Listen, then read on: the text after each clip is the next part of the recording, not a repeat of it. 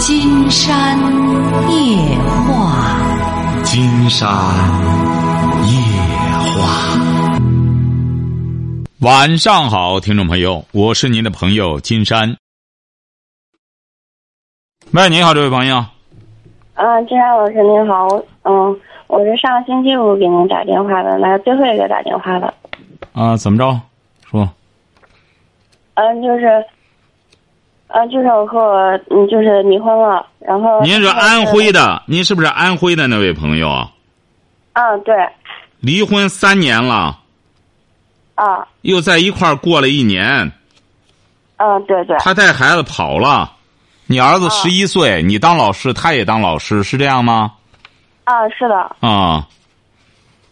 怎么着呢？您说说，您这，青山当时好像。金山当时好像给您提了一些建议性的东西，那您您这礼拜六礼拜天又怎么琢磨这事儿？就现在，嗯，现在就是讲，嗯，当时你你说给我打，就是给我打个电话给他，但是我觉得现在我觉得就是没有必要打电话给他了。哦我现在就是想，嗯，就这段婚姻嘛，就感觉其实一开始还挺好的，嗯。但是因为他有就有家暴倾向，我也没处理好，然后现在就变成这样了。我觉得也没有必要挽回了。这十年过得也非常的折腾，也很也很痛苦。现在就真的很痛苦。现在就想，我就是说想小孩子。上个月他不给我，他不给我看小孩。上个月我又把小孩子给嗯给抢过来了。我就是找，就是到处找，把他找到了，找到就把小孩子抢过来了。啊，他我就不管了。现在我就跟他抢过来的时候，我就跟他说。这暑假你半年都没让我看，半年，呃，这暑假就跟我，然后他就答应了，嗯，答应了之后呢，他现在就，我现在就担心他，暑假之后又来和我要小孩。金山觉得您您俩都是教师，您怎么这么极端呢？干事儿，这个孩子本身就不是你俩的私有财产，你的孩子已经十一岁了，再待上，现在这些孩子都自我意识很强。他待到十八岁之后，你俩就不存在抚养权问题了。那就这，而且这几年的时间是非常操心的时间。金山觉得你这个时候，你俩能够冷静下来，好好考虑好谁担负这个责任。因为孩子在这段时间，小升初、这个中考、高考，这个时候不是你在那搞搞这个母子亲情的时候，这时候整个就得。冲突啊，各个方面都要发生了，谁担负这个责任？那一方应该是积极配合才成。还有功夫在抢孩子呢？你说这孩子要是一两岁或者我想怎么着？我我将来我这个教育，现在我们大家都搞不清楚。你比如说，什么叫抚养权呀？你比如说，金山觉得你两位作为教师朋友思考过这个问题吗？什么叫抚养权呀？呃，抚养权啊？什么叫抚养权呀？金山觉得他法律上有一个法定的意义啊，你来抚养，那那边监护。金山觉得，作为我们个人家庭来说，应该清晰的认识到什么叫抚养权。抚养权，按照金山给他的定义，就是一个教育权。那么这个孩子，我要对他施加影响，我要根据我所理解的。教育模式让他接受教育，我要给予他是非标准的定义。将来他的一种世界观、价值观、人生观，我要对他施加影响，这才是抚养权呀！你说你带着他，给他吃点，给他喝点，这个都说白了，你就交给国家，照样能管。最重要的是这个，你这个孩子已经。是非常麻烦了。如果你俩再在这一方面弄的话，金山觉得这个孩子非得掉到空当里不可。你好像是个儿子吧？啊。您这个可麻烦了，你俩还在这上面较劲呢。十一岁的孩子了，谁管？可以把问题搞清楚。你听金山的节目是不是啊？嗯。那你爱人他听，你你前夫他听不听？他不听。对，他不听，你听。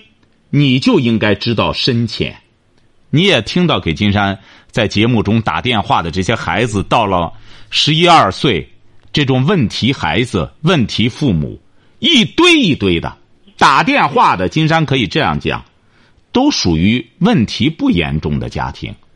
那问题严重的家庭，干脆就不打了。哎，我这打也没戏了，别别再打扰人家金山老师了，没戏了。咱这孩子说白了，这这这不好救了，因为他听节目他就听出来了。这些朋友就非常理性的认识到没有必要再探讨了。而你这个孩子，你俩都是教师，应该在这一方面，你俩再怎么矛盾，你别忘了，这个孩子他再怎么说归属于你俩。他如果要是能够健康的成长，将来能够真是好好读书、好好学习、接受良好的教育的话，你俩都受益。这方面你俩没有矛盾冲突啊？怎么还对？对，现在就是嗯是这样的，但现在他就是就是他他非要拿个孩子就在那里到处乱跑。现在呢，他既没有房子，然后自己又调到一个学校。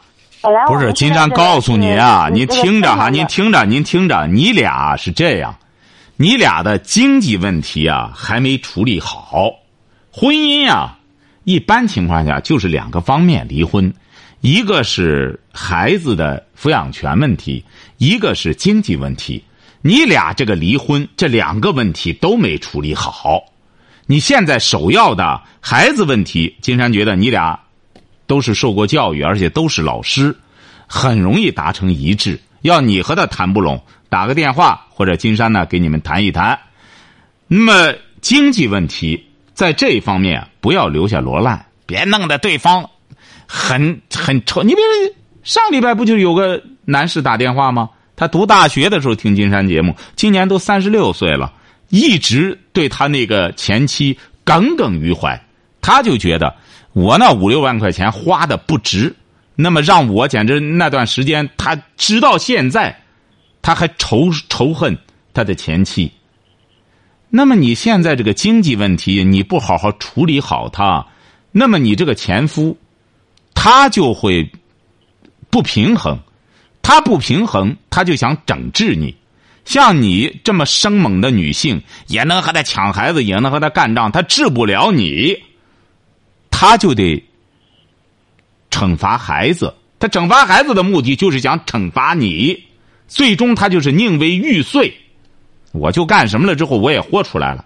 特别是金山发现有一些这种中小知识分子，这种心理的这种有的时候比较狭隘。你像你丈夫，你和他这么多，你听金山节目听多久了？我是大概有十来天，因为我是我们难怪啊！啊，不用解释，不用解释，金山能听得出你这种心态来。你俩要是都能够听节目的话，你这个问题甚至不用打电话就解决了。为什么呢？我们现在有很多这种婚姻、家庭中的问题都在那儿自作聪明。实际上，你作为年轻人来说。都是初学乍练啊，结婚生孩子，他没有这方面的经验。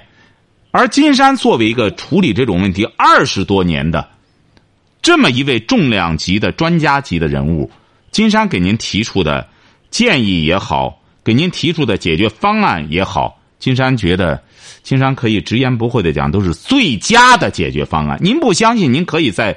到处在烧听、在打听、在咨询，这个呢，没有金山给您出的这个方案，是更是对您来说就属于私人定制，晓得吧？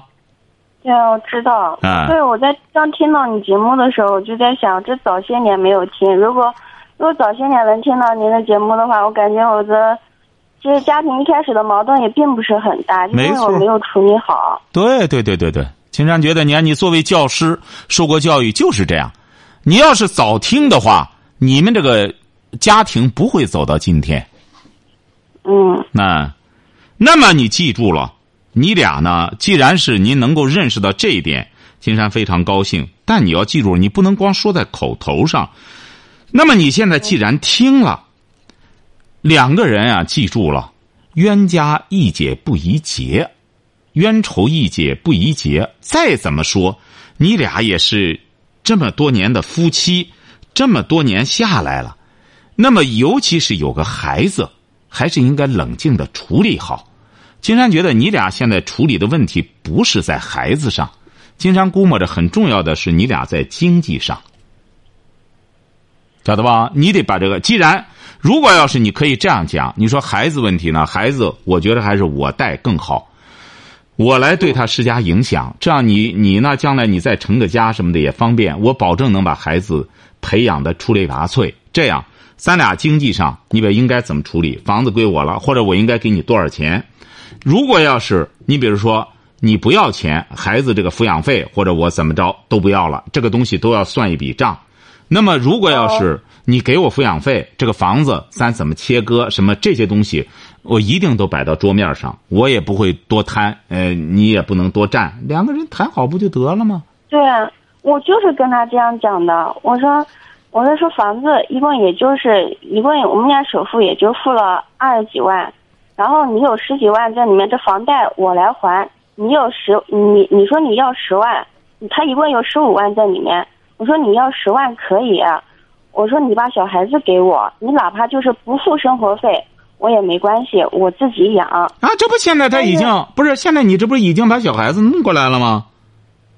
啊，我说但是抚养权不在我手上。一开始前两年的时候，前三年的时候，那时候离婚就是一时之气，就知道。当时就是两个人还分不开，知道当时是一时之气，然后嗯，老是吵，老是吵，我就我说你给我把小，他也不想带小孩，你给我把小孩子给我带着。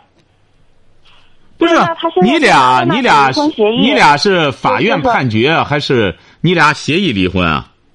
啊，就一开始三年前是协议的。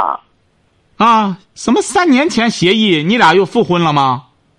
后面在一起的时候没有复婚。啊，这不是，那就是协议离婚了。协议离婚的时候，孩子是归谁啊？就归他。那协议离婚，你归他了，这不就抚养权归他了？哦，对啊。你现在想改变抚养权啊？对啊。那你得和他协商啊，这个你只能和他协商。哦，现在他就是，就是你就是不干。当时我知道，当时我知道我们两个还没有，就是想肯定分不开。当时就一时之气叫他你给我滚，然后他就真的滚。然后现在他就是拿着那一份协议说把小孩子带走。那当然，抚养权归他。嗯。啊。然后现在我怎么跟他协商，他也不干。他就是我上一次在他学校里面，我也不能和他吵，我就跟他好好讲。我说你看你在外面，你你一个人又租个房子。又没房子住，你看你你调到他调到那个学校环境很差，然后我说你看就在这里你怎么带小孩？金山告诉你哈，您听着哈，您听着哈，你听金山的节目，那么你就得这样，你这个问题呀，他不是说这个，呃，你想怎么着？你抚养权一直归他三四年了，你想转过来就转，而且你俩呢本身又有一些积怨，晓得吧？嗯，哎，你俩有积怨，不是说你现在呢，呃，说翻脸，我不想和他在一块儿了，怎么着了？你就想翻脸就翻，回过头来你完全按照你的想法走。经常告诉你，您那个对象，你最终的结果，您试试，您三个都好不了，连孩子也好不了。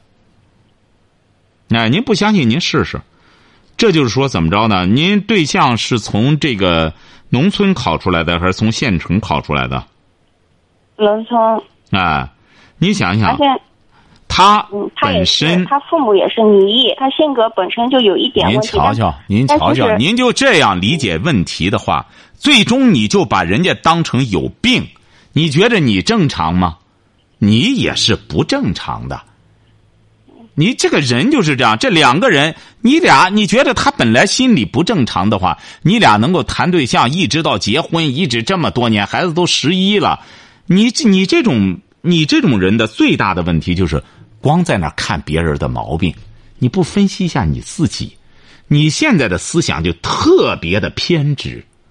你比如你这个对象，他仗着他是个老师，他好赖的，他和你豁不出来，你给他抢孩子，你再抢孩子，下次他抢回去，他很有可能就把孩子藏起来，让你找不着拉倒。你要按你这个，你要按你这个思路下去，你试试，你在什么好学校，这个你越这样说，他越不配合你。你还这好学校，我就不想让孩子出息，凭什么？你不觉得他现在也很失败吗？除非他又有对象了，他要结婚，他有很好的未来，他自己搞成这样，要家没家，你也说了，连住的地方都没有，孩子又让你弄过来了，原来的房子你住着。你说你逼他的结果，他除了用孩子伤你，他还有别的招吗？你就站的，你就站在他的角度考虑一下的话，你不过过脑子吗？这位朋友，你光合适干嘛？你不觉得你也有问题吗？你再怎么说，他是孩子的父亲，他将来要混得一塌糊涂，孩子也会抱怨你的。你给我找了个什么爹啊？你认为将来我干什么？你不觉得现在有些女性弄来弄去的？哎，我就这我自立自强，我不让他知道他爹是谁，我再找个男的怎么着怎么着？孩子将来这个心理问题，你要知道，你对象那个年代谈不上心理问题，为什么？因为那个时候组织上都很关心这一方面，有呵护啊，什么东西有很多。你现在才出这种问题呢？你这个孩子，你将来你能给孩子什么幸福啊？就像你一个单身母亲，你再找个男的，你认为找个男的和你这十一岁的小子好处啊？你听听金山的节目，你听听每天遇到实实在在的什么问题，在现实生活中，你不具备这种化解的能力，你还以为你前头是多么幸福的前程呢？周五金山给您说的那个意思是，如果他不想离婚。他还想在一块过的话，你为了孩子，你就忍辱负重。我们有些女性会说：“凭什么？我们干什么之后，你不相信？你试试啊！你不忍可以，你俩这样弄的结果，你没有幸福可言。你把他甩得干干净净，你试试。金山这句话撂到这儿，你要找下一个男人，你要比你前夫要幸福的话，金山倒过来走。”就凭您这种性格，你再带着个十一岁的小子，你不相信你试试。金山绝对不是在咒您哈，您不相信您就试试。但是，但是他要现在就是他回来了，他他后面就变得变得已经说话肆无忌惮。你就别管他什么了，你要记住了。我也没。金山讲过，作为一个女人。女人的幸福标准，她既然要结婚生子了，那么她幸福的元素就是两点：贤妻良母。而你说一个女人真正两点都做到的，确实，哎呀，难度挺大。这得需要这个女性有着很高的智慧，她才有可能既是贤妻又是良母。贤妻良母是什么意思啊？你解读过吗？你比如这位教师朋友，什么叫贤妻良母啊？贤妻的意思就是你丈夫他给你的定义，你不能说我是贤妻，你不能自我命名。良母是孩子给你的命名。那么这个女性，你比如说我们说，呃，我是这个先进工作者，我自己给我自个儿命名，我是厅级干部，有用吗？必须得得有关部门给你任命的，这才好使呢。所以说，你现在得搞清楚，你作为一个已婚的女性，你说我我我的幸福再再找个男的，金山可以给收音机前的所有的女性说：您不相信，您再试试，您再找个男的，他除了和你办事儿有兴趣之外，别的他不感兴趣，给你养孩子干什么？你做梦啊！他，你记住了，你贤妻做不成了。如果要是因为什么呢？金山不是说非得让您和他在一块儿，这个婚姻就是这样，真过不到一块儿去，还真得分。可是你这个人呢，又这么偏执，又得弄孩子，他呢就是这样。你要是给我把这个家毁了，我就把孩子不给你。你现在这不是你俩在相互伤害吗？你要明智的话，那么我一个人，我要明智。我目前来说最重要的目标。我要把我这个即将进入青春期的孩子要调教好他，培育好他。那么在这种情况下，我就要调动其他的因素。你甭说我们个人了，你作为一个政党，你也看看毛泽东选集，毛主席那个时候尽可能的团结老蒋啊，怎么着你怎么着，我甚至到重庆去干什么你啊？为什么？不也是为了求同存异嘛？就是怎么着能够相同的地方，咱能怎么着之后，这个人要太极端了。你作为一个政党也是，你就不容别人。你这老蒋就非得干什么？你最终自个儿败了，你谁给他援助也没用。所以说，你作为一个个人来说，你一定要就将大比小是一个道理。你得能够求同存异。我差不多的情况下，你说的他就像一个滩狗屎一样，那你和狗屎生活这么多年，你不是在自己糟践你自个儿吗？一个十一岁的孩子和他父亲已经处了十一年了，你想把他俩一刀两断，你觉得可能吗？你说你回过头来，你就是再给孩子灌输你爸不行啊，怎么着的话，你这是最不明智的做法。你这个孩子现在，金山发现十多岁的孩子，如果要是夫妻两个人相互攻击，这个孩子就会手鼠两端，然后怎么着呢？他玩他最终玩手机啊，这边给我买东西，啊那边给我买东西啊。这个孩子，这个孩子能够。能够健康、心理健康的可能性不大，除非这孩子自身确实很坚强。你现在得搞清，干嘛？他嗯，他现在我小孩，他教了他半年，他以前都是很听话，教了他半年之后，然后觉得他身上有一点，就是加上他一点，他他那个就是比较比较比较有戾气的那一种那一种性格。不是啊，这位女士。这位教师朋友，今天觉得你怎么？你读大学读的什么专业啊？啊？你读大学读的什么专业啊？读的英语。你还学？金山发现怎么很多学英语的，怎么整个这个脑子就和有毛病啊似的？你这位教师朋友，你就不能，你就不能举一反三？你想到你刚才没给金山说，金山怎么给你？金山分析的对不对？您说？嗯。对不对啊？对。但是你光选择你想听的，你这个孩子，你看还没有怎么着？你看他现在已经发生问题了。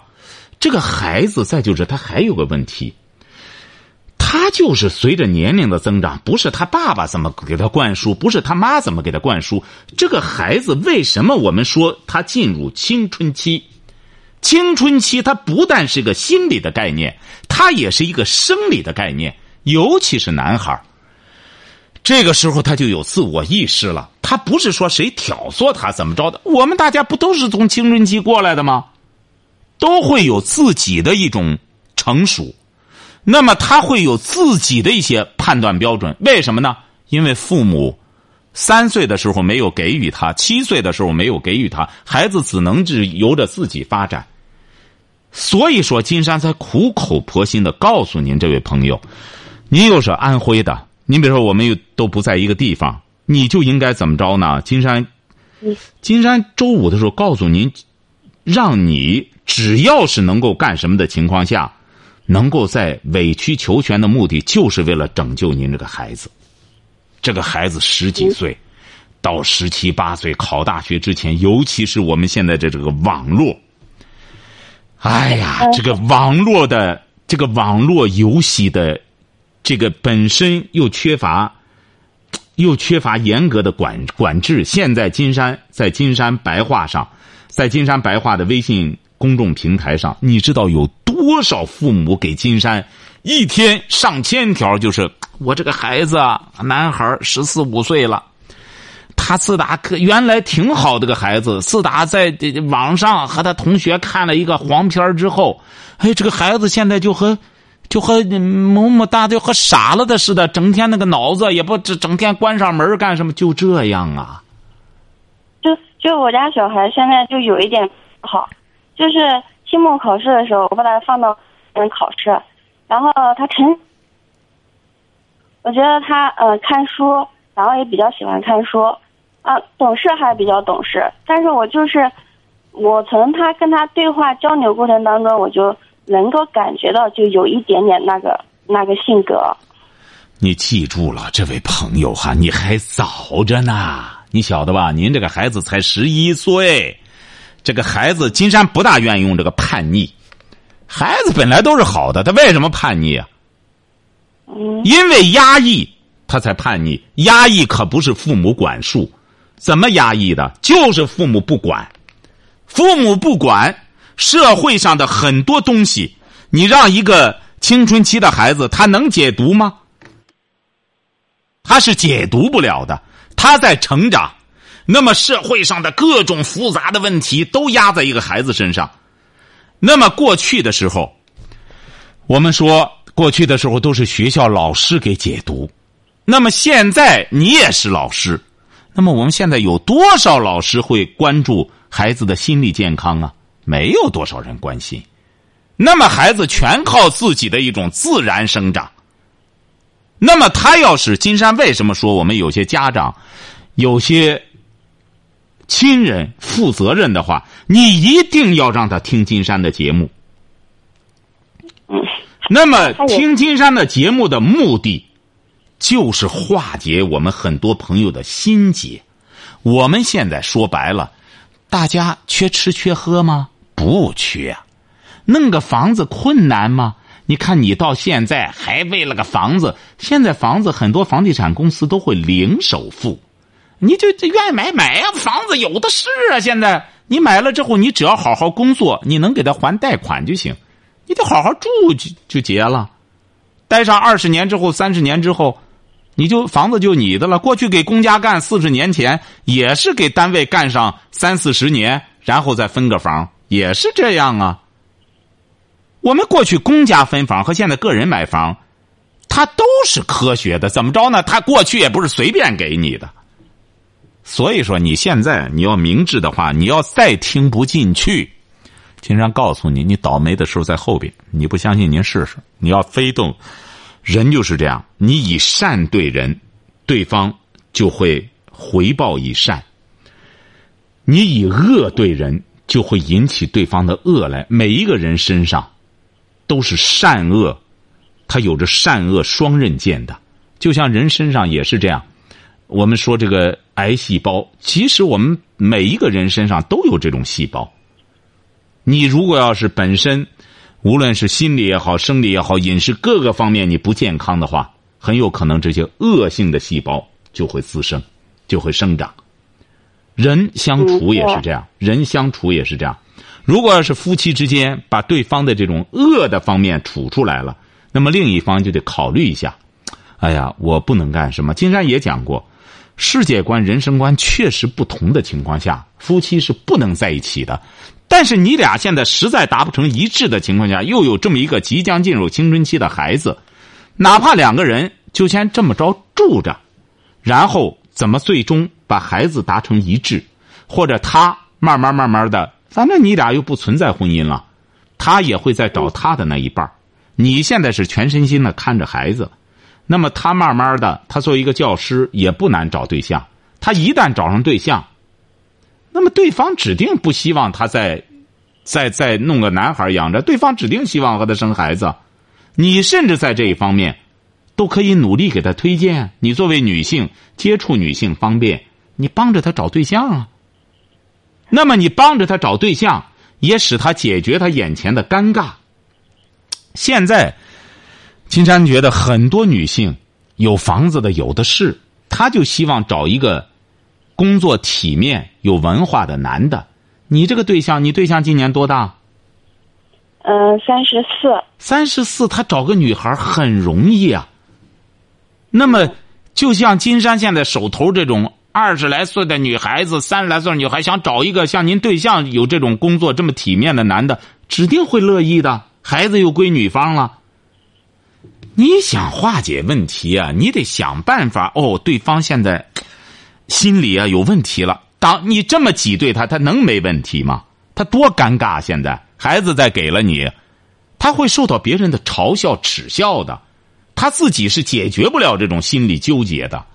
你要真帮他，你让他听金山的节目，那么他可以或者给金山打个电话。我现在处于一种什么情况下？我这是幸福还是不幸的？金山帮着他化解一下，那么他起码是对你的仇恨就少一些。你一点建设性的方法都没有，你光琢磨你自个儿，你这么极端自私的结果，你只能自食其果。嗯哎，你记住了哈，一个人要想解决矛盾，设身处地的，你俩再怎么说一日夫妻百日恩，帮着他化解一下。那么在这种情况下，那么孩子我可以干什么着？甚至和他不要搞得这么僵，甚至两个人在一块吃吃饭什么的，就是不再两个人又没有夫妻关系，也不再发生两性关系了，各自各各自过各自的，孩子就是两个人的。那么你把这个矛盾先稍微的缓解一下，然后呢，你或者说他要要钱，房子要归你了，就给他钱好了。给他钱之后，但是金山建议你现在不要给他钱，让他别搞来搞去，觉着啊房子都是你的了，孩子才是你的了。你现在不是首要的这孩子问题吗？抚养权是次要的。说白了，你就弄上那个东西，说归你了。也没用。你说真遇上一个这个不讲道理的，他给你愣抢，你法院能怎么着？你这都属于民事的一些纠纷。他是他爸爸，又你是他妈，你抢过来了，抚养权归他，法院又能怎么着？公安局又能怎么着？哎，所以说你们自己呀，还是把这个事儿啊处理好。他，你呀，现在你对象现在有心结，你前前夫，让他听听节目。最好是听听今天晚上的节目，晓得吧？嗯嗯金山处理问题就是这样，嗯都是摆在桌面上。金山不怕你对象挑挑理儿，金山哪一点说的不对，他可以挑。他作为一位年轻朋友，金山希望你们能都能够过得幸福，尤其是这么一个十一岁的小宝宝、小男孩他是不幸的。所以说，金山希望你们俩把这个问题啊和平的处理好。周五是给你说的这个意思，而不是说想让你俩强行的再拢到一块儿，那有必要吗？你俩强行的拢到一块儿，那是在激化矛盾。金山遇到很多夫妻啊，为了孩子，说我们俩尽管什么了，咱们俩还是在一块儿生活，让孩子觉得啊，爸爸妈妈什么演戏吗？不就是得演戏吗？你为了孩子也得演一出戏呀、晓得这个道理吧？但是现在的现在的问题是他不和我讲话，他也不接我电话。我小孩，怎么讲？我说那时候我就讲，我等你考过试了，嗯，我们的问题我们可以坐下来好好的谈一谈。您瞧瞧，您瞧瞧，您还是金山可以这样讲，你经济问题没解决好，您这个对象他在这方面有气，你要实在觉得没有没有，你让他给金山打电话，他就会一肚子苦水，他会说出来怎么回事我为什么要这样，怎么着怎么着的。但是有一点，这位朋友，如果要是你自作聪明，呃，我就不让他打，怎么着？你这可叫自己坑你自己，这有必要吗？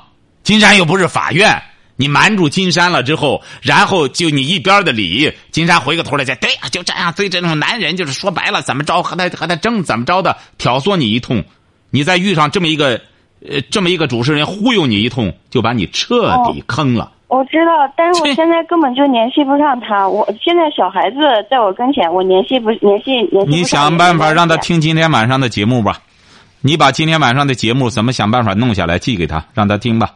听了之后，哦，金山估摸着，他只要听了，金山觉得，您前前夫这位先生，如果要是他也是位老师的话，金山觉得他能够冷静的，而且也会愿意和金山对话的，晓得吧？哦如果他说彻底不愿意，我就这样，金山觉得那真是不可救药。那那金山觉得你说的那是有道理的。你不相信，你就让他听今天晚上的节目，他就会做出选择，好不好？嗯。啊，啊再，还有呃，就是金山老师，我刚你刚刚说，哦，就是这个钱我他要是想要钱，我就给他。嗯，你说我现在是给他还是不给他？你给他啊，金山还是讲这个意思。你给他呢，要把经济问题和孩子问题一并处理好。你别现在给他钱了，因为金山也不太了解你前夫的具体的情况。你比如说，如果要是这这两个问题一定要并行处理，就是说，而且是你呢，既然热心养孩子的话，金山觉得作为一个男的，他要明智的话，你又不是那种不尽责的，或者说你也没文化没什么，他给你，竟然觉得他没有必要这样争孩子。再者说，孩子就是你俩的，从法律的定义上来说，你抚养他就是监护人。如果要是你对孩子抚养的不好，他作为监护人，他可以到法院起诉变更抚养权。而且是这个抚养权就到十八岁就不起作用，电话还没电了。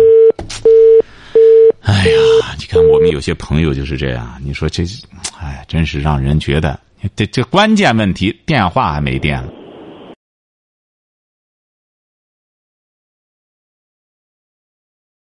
好，今天晚上金山就和朋友们聊到这儿。